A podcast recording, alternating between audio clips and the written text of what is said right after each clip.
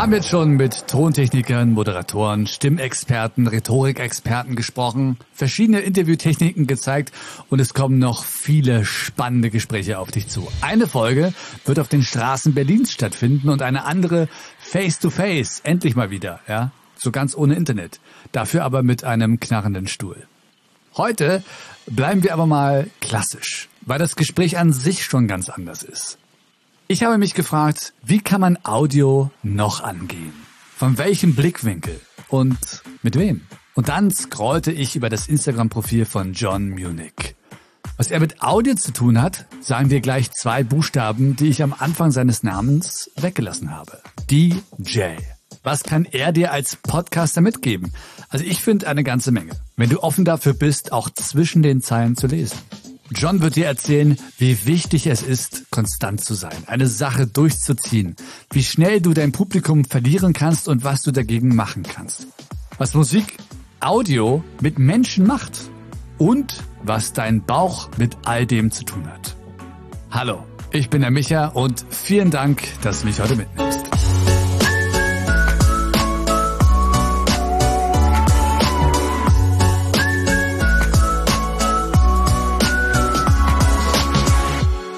Und wie ist John überhaupt zu einem Experten geworden? Hat er Musik im Blut? Irgendwie schon. Also ich, äh, bei mir muss man ja sagen, ist ja in die Wiege gelegt. ich habe mit sechs Jahren schon hier Rolling Stones Platten zu Hause aufgelegt und habe Luftgitarre dazu gespielt.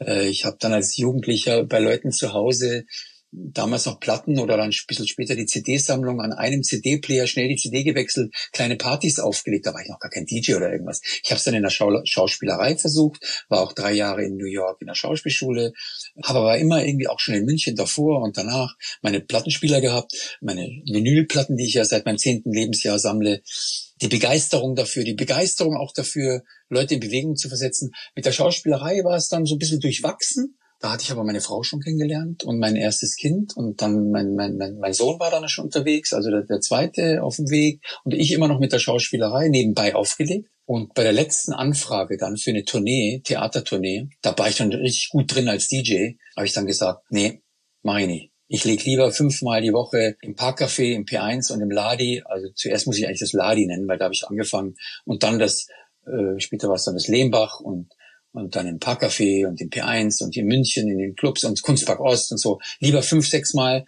wenn es sein muss, auch siebenmal die Woche da auf, konsequent verdiene meine 150, 200 und dann wurden es irgendwann 250 Mark am Abend und dann habe ich ein gutes Einkommen, ich habe zwei Kinder zu Hause, ich muss jetzt Gas geben. Und plötzlich kommen da Leute rein ins Ladi und fragen mich, du machst du auch Hochzeiten und Geburtstage? Ich so, aber sowas von, wo geht's hin bitte, wo soll ich hinkommen, wann soll ich da sein? Mein Kumpel angerufen, du hast doch mal eine Anlage für mich und da hingefahren nach bis ins Elsass und habe Hochzeiten plötzlich aufgelegt und, und plötzlich Sachen gemacht. Dann haben die mich gefragt, machst du auch Firmenfeiern und so? Ich so, ja klar. Darum haben mich, da haben mich wieder Leute gehört. Und plötzlich drei, vier Jahre später war ich bei der Bambi Aftershow Party. Oder mein Vater ruft mich an und sagt, du, ich bin heute in München, ich habe einen Gig hier. Da sage ich, ach, ist ja lustig, ich habe auch einen Gig. Wo spielst denn du? Ja, ich spiele bei Mercedes. Ach, dann sage ich, da spiele ich auch. Dann spielen wir denselben Gig. Was ich damit sagen will, ist, dass man mich oft nicht wegen dem Alten gebucht hat oder irgend sowas, so, sondern unabhängig davon. Und ich plötzlich unterwegs war auf der Schiene und, und ja, und dann lief's und äh, ich habe immer aufgelegt, wie der Teufel, wie der Teufel äh, habe ich aufgelegt und geschaut, dass was geht und die Leute Spaß haben und die Leute auf den Tischen stehen und die, die totale Herausforderung mit dem kleinen Beisatz, dass ich immer versucht habe, nicht unbedingt immer die allerhärteste Kommerznummer rauszuziehen. Ich habe es immer versucht, irgendwie, klar, das ein oder andere Mal musste man auch mal über den Schatten springen und ein paar Sachen, Knöpfe drücken und ein paar Sachen bringen, aber naja. Kannst du mal äh, für unsere jüngeren äh, Zuhörer nochmal sagen, wer, mhm. denn, wer denn der Alte ist? Der Alte, mein Vater, muss ich leider sagen, war 2014 verstorben. Der Komponist und Entertainer Udo Jürgens. Viele junge Menschen, die auf Schlagerpartys kennen, oder heute, wenn wir, äh, wir haben leider keine Wiesen zurzeit, aber wenn man in ein Wiesenzelt reingeht, hört man dort griechischer Wein oder mit 66 Jahren, aber bitte mit Sahne, ein ehrenwertes Haus äh, oder eben, ich war noch niemals in New York und viele, viele andere. Große, große Hits. Das war schon phänomenal, was der Mann äh, über ein Leben abgerissen hat. War auch nicht immer jetzt meine Schwester und mich so die Kinder von so einer Ikone, ja. Ähm, ich meine, seine Lieder wurden zu Musicals verarbeitet. Seine Lebensgeschichte wurde verfilmt. Äh, in seine Konzerte sind Millionen und Abermillionen gegangen über die Jahre. Seine Platten haben Abermillionen Menschen gekauft. Das muss man sich mal auf der Zunge zergehen lassen. Mehr sage ich jetzt auch dazu nicht. Aber ähm, in Amerika, als ich lange in Amerika gelebt habe und das Thema auf meinen Vater kam wenn sich Menschen untereinander so erzählt haben, habe ich es eigentlich vermieden. Aber wenn Leute spitz darüber großartig jetzt, oh, my dad und so. Aber wenn es mal darum ging, mal zu verdeutlichen, ja, darzustellen, was der für einen Stellenwert in Deutschland, Schweiz, Österreich und auch anderen Ländern in Europa, zum Teil weltweit hatte, dann muss man vergleichen mit, was der Frank Sinatra für Amerika war.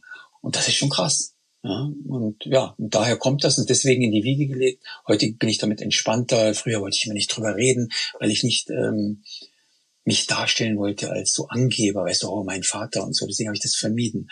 Heute bin ich meinen eigenen Weg gegangen im Leben und deswegen kann ich da auch entspannt darüber reden. Und wenn andere irgendwie ihre Meinung dazu haben, dann haben sie ihre Meinung dazu. Alles gut. Was seine Welt mit der Welt eines Podcasters verbindet, ist vielleicht die Herangehensweise. Wer viel erreichen will, der muss es auch wollen und etwas leisten. Also du bist in einem Event, die Menschen zahlen dir eine Gage und dann ist man, hat man ja auch eine Verpflichtung. Ich gehe da nie irgendwie hin und sage, na ja, wir machen das schon irgendwie und dann gehe wieder heim, mir doch egal. Sondern das ging immer für mich ein bisschen dramatisch dargestellt kommt vielleicht auch aus der Theaterzeit, aber es ging immer um Leben und Tod. Für mich. Jeder Gig. Es ist so dieses, ich rocke das Ding. Manchmal vielleicht auch zu viel. Ja, ich musste mich dann auch ein bisschen zurücknehmen hey, entspann dich, alles gut. Ja, spiel dein Groove, spiel dein Ding und dann wackeln die schon und dann kommen die. Oh, ich habe tausend Gedanken gemacht. Am Ende des Tages muss der Kunde zu dir kommen und sagen, Mensch, John, das war der Wahnsinn. Das willst du erreichen. Und äh, ob du da jetzt Dr. Alban Sing Halleluja oder mal einen Schlager rausgehauen hast, der vielleicht nicht unbedingt deine Musik ist oder das ist am Ende egal. Sondern am Ende zählt nur, dass die Leute die Arme hochgerissen haben, fünf Stunden lang übertrieben dargestellt und getanzt haben und geschwitzt haben und da weggehen und sagen, das war der Wahnsinn. Weil selbst wenn das Catering super war, die Location war super, der Moderator war ganz toll und der Jongleur, der noch aufgetreten ist, war der Wahnsinn. Aber der DJ am Ende, scheiße. Und das wird dem Event über den man ja später nachdenkt, die Firmenfeier, die Weihnachtsfeier, der Geburtstag, der Hochzeit, sind ja wichtige Termine. Wird immer nachschwingen. Ah, damals, das war schon ganz schön, wie die, ne, ne, gutes Essen. Oh, und am Starnberger See, so schön der Blick auf den See. Aber der DJ nachher, der hat doch eine Scheiße gespielt, oder? Boah. Und wenn der DJ scheiße war, ist der Event am Schluss scheiße. Ich sag's dir. Das, das, das trifft den Caterer, das trifft den Location-Mann, das trifft alle. Wenn die Musik kacke war. Entschuldigung, wenn ich so drastische Worte benutze. So, jetzt hast du einen Riesenauftrag da und, und äh, fühlst dich natürlich on fire und willst das Ding stemmen und rocken und um jeden Preis. Und das ist mir auch meistens gelungen. Ich gebe aber auch zu, dass es mir nicht immer gelungen ist.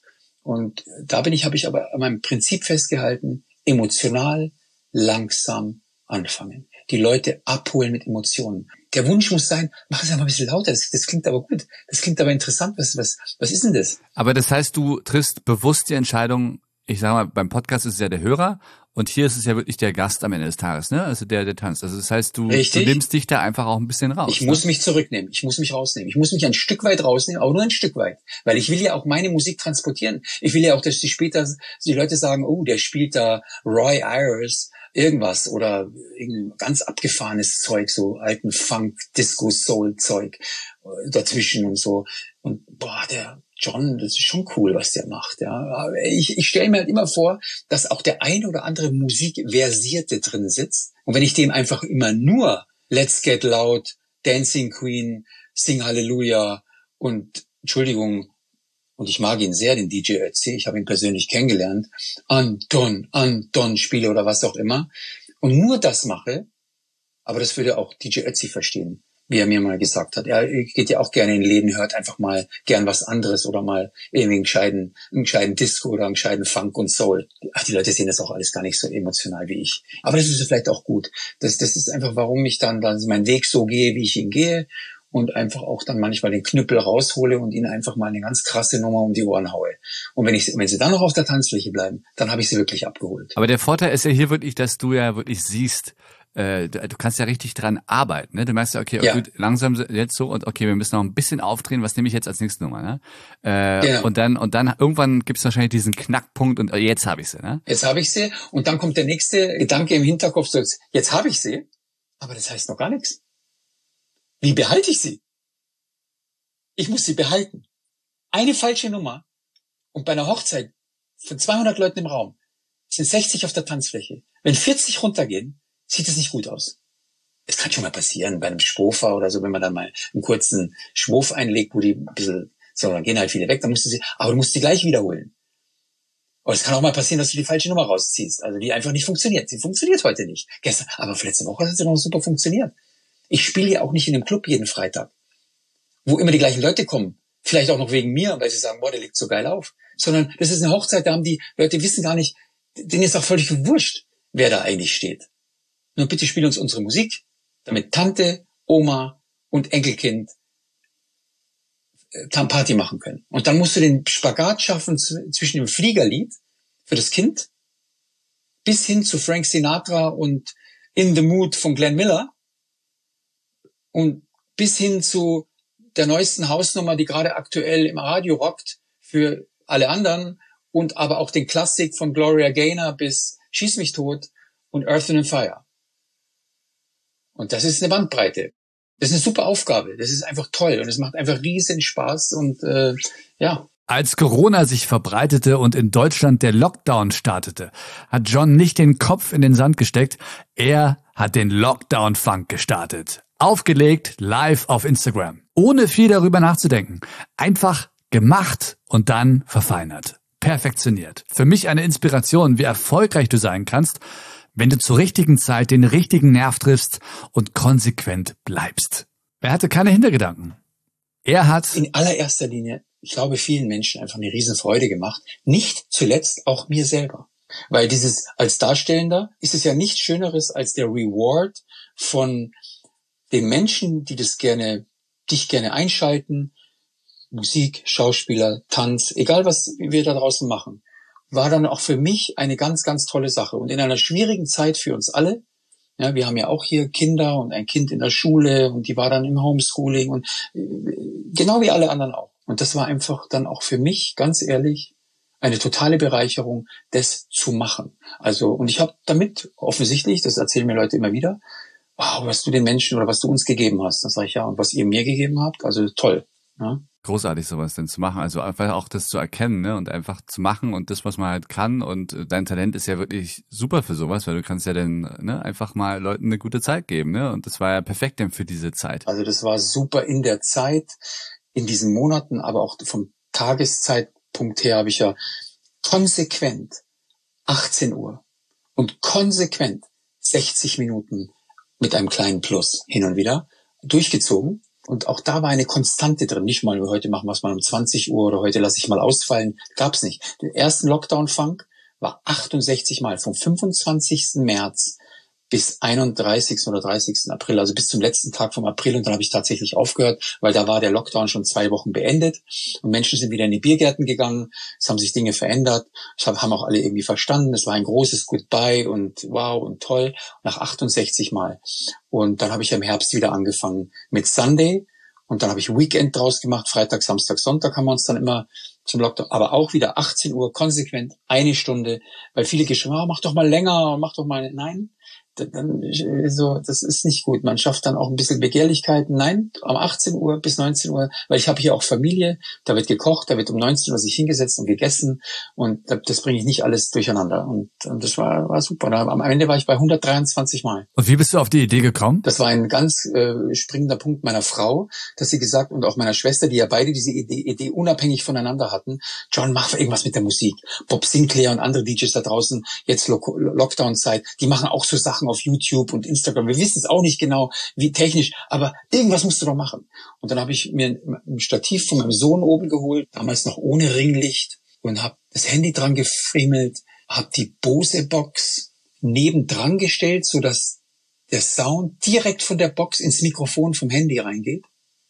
Also ganz primitiv eigentlich.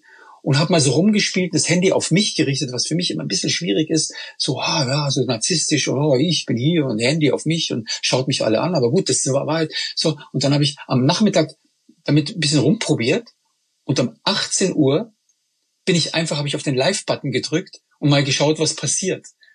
Und da waren 10, 20, 40, da waren 52, 55 Leute drin auf einen Schlag. Und ich so, hallo Leute, ich probiere hier gerade einfach mal was. Ich habe es auch nicht angekündigt und keine Werbung gemacht. Ich probiere hier einfach mal was. Wir wissen auch noch nicht genau, wie wir das nennen, aber ich mache jetzt einfach mal Musik für euch, okay? Und habe dann einfach angefangen und dazwischen immer ein bisschen gequackelt und geredet. Und mein Intro hatte ich da schon, den Herb Alpert, Beyond. Und mein Outro, Barry White, Love Theme, hatte ich da auch schon. Das habe ich einfach mir ausgedacht. Das habe ich auch bis von Anfang bis Ende durchgezogen in jeden, in 123 Lockdown-Funds. Und, äh, und dazwischen habe ich irgendwie Musik gemacht. Und wie war dann die Resonanz? Es war weitgehend, hat sich eine Community gebildet, die immer dieselben waren. Es kam aber immer wieder dadurch, dass ich auch auf Instagram immer wieder dafür geworben habe und ja die Followerzahlen in diesen Monaten extrem gestiegen sind. Also ich hatte ja einen Zulauf dann natürlich in der Zeit, weil sich's multipliziert hat. Andere haben dann meine Beiträge geteilt, weil sie gesagt haben, oh, das ist ja geil, was der da macht, das müsst ihr euch auch anschauen. Also irgendwie wurde es immer alles viel mehr. Ich bin in äh, eineinhalbtausend Follower in fünf, sechs, zwei Monaten hochgegangen. Also Wahnsinn, ein Zuwachs, ja. Also äh, andere, das, die im Fernsehen arbeiten und so, da, die, da funktioniert das anders. Ich habe bei mir habe ich nicht so einen mega Zulauf hier andauernd, aber da ging es durch die Decke. Ich glaube, dass eine Konstante total wichtig ist und auch, dass man es nicht zu lange und zu viel macht, weil, ja, dann sagt er sich, ach, der macht das sowieso zwischen sechs und acht, dann schalte ich um Viertel nach halt mal ein. Viertel nach sieben. Da macht er eh bis 8 Uhr dran. Und was ich auch gemacht habe, was auch eine Konstante war, ich weiß nicht, wie man das in einem Podcast ummünzen könnte, aber thematisch, musikalisch, habe ich immer emotional angefangen. Erstmal dieses Opening-Lied, das hat so einen schönen Beat gehabt, 120 Beats per Minute, mit der Trompete drüber, keine Vocals, dann kann man gut drüber sprechen. Wenn da jemand singt, ist immer schlecht. Ja? So, keine Vocals, schön drüber sprechen können, die Leute empfangen, hi, servus Michael, hallo Sabine, hallo Alex, hallo, so, alle da und schön und die reingeschrieben, hallo John und so und dann, und dann die erste Nummer. Hochemotional. Irgendwas Emotionales, eine Ballade, bisschen eine kleine Geschichte dazu erzählen und dann langsam steigern. Die zweite Nummer, bisschen Beat, bisschen Groove, geht schon langsam los. Die dritte, die vierte, dann wird schon intensiver und dann wären wir schon mittendrin, sind wir dann plötzlich im Vollgashaus und im Vollgas-Party-Modus und Happy und Pharrell Williams und die neueste Hausnummer und hier habe ich gefunden und das hat mir mal gerade meine Tochter empfohlen und hinten raus nochmal irgendwie ein, eine Nummer, die, die keiner erwartet, Pink Floyd, Wish You Were Here oder so. Boah, was ist jetzt los? Ja, so. Und dann nochmal hinten raus oder irgendeine alte Soul-Nummer, die keiner erwartet. Und dann hinten raus nochmal eine ganz emotionale Nummer. Und dann Love Theme Barry White, 19 Uhr. Danke Leute, wir sehen uns morgen wieder. Und das war jeden Tag so. Dieses Steigern und wir bam und alle tanzen und alle und hinten kommen wir wieder runter und Ding. Nicht einfach so, ich lege jetzt eine Stunde Haus auf. Also ich liebe, bin Hausliebhaber. Aber das finde ich langweilig. Wie wichtig ist bei dem, was man macht, das Bauchgefühl? Wenn man vielleicht in einer Phase ist, wo es auch mal nicht gut läuft. Also Bauchgefühl, ja, wenn es stagniert und du merkst, dass die Zahlen runtergehen, äh, kann man natürlich äh, sich überlegen, äh, ich muss mal was anders machen. Ich glaube, dass es auch wichtig ist, vertrauensvolle Leute um dich zu haben, die dir auch mal ehrlich was sagen. Weil dieses ganze Honig um den Mund schmieren, ach, du bist so toll und du bist so super, das ist ja auch auf Dauer. Also mein Papa hatte das so ein bisschen, weil der natürlich so groß war, dass die Leute es nicht gewagt haben. Ich nenne das jetzt mal ehrlich zu sein oder auch mal zu sagen, Mensch, also er hat immer den großen Traum gehabt, noch mal ein Album zu machen. Ich nenne das jetzt mal kleiner. Bass, Schlagzeug, Gitarre, Klavier, Gesang, bisschen Jazz gemuckt, so noch mal Back to the Roots, weißt du, so nochmal was anderes machen. Hat er dann nie umgesetzt, weil die ganzen Ja-Sager um ihn immer gesagt, hey, die Bassdrum muss stehen, uff, uff, uff, schön, so, macht ein bisschen Deutsch-Schlager angehauchten Sound mit gutem Message in, in den Lyrics und so, macht dein Ding da, das ist, was die Leute lieben, da kommen die in Konzerte und mach jetzt nicht hier auf Experiment. Und manchmal, und man braucht ehrliche Leute um sich. Leute, die einem nur, oh, du bist so toll, du bist so super, du bist der Größte, äh, mach genauso weiter wie bisher, bringt dich auch nicht unbedingt weiter. Weil das ist ja dann auch Liebe. Jemand, der dir ehrlich sagt, auch wenn es mal kritisch ist, das heißt ja, dass er dich mag. Weil wenn er dich nicht mag, kann er sich ja sparen. DJ John Munich findest du auf Instagram unter genau diesen Namen. Ja, und den Link habe ich dir aber auch in die Beschreibung dieser Episode gepackt. Und jetzt immer Dienstag und Donnerstag 18 Uhr die Podcast Rating Live Show auf YouTube. Lass uns gemeinsam Podcasts entdecken und bewerten. Den Link zum YouTube-Kanal, den du auch gleich abonnieren kannst und meine Social und Kontaktmöglichkeiten findest du auch in der Beschreibung. Ja, und wenn du endlich mal deinen Podcast starten möchtest oder optimieren möchtest, dann schau gerne auf podcast360.de. Das ist eine Full-Service-Podcast-Agentur und wir beraten da, wir produzieren und wir forschen im Podcast-Bereich. Podcast360.de, auch in der Beschreibung verlinkt. Nächste Woche Mittwoch bleibe ich im Studio, du, wo auch immer du bist, ja, wenn du diese Folgen hier hörst. Und unser Gast, die Stefanie, geht raus auf die Straße in Berlin-Prenzlauer Berg. Was ihr da alles passiert und wie sie als Podcast-Produzentin an diese ganze Podcast-Sache rangeht und welche Impulse dir dir mitgeben kann, das hörst du nächsten Mittwoch hier. Na dann, bis dahin.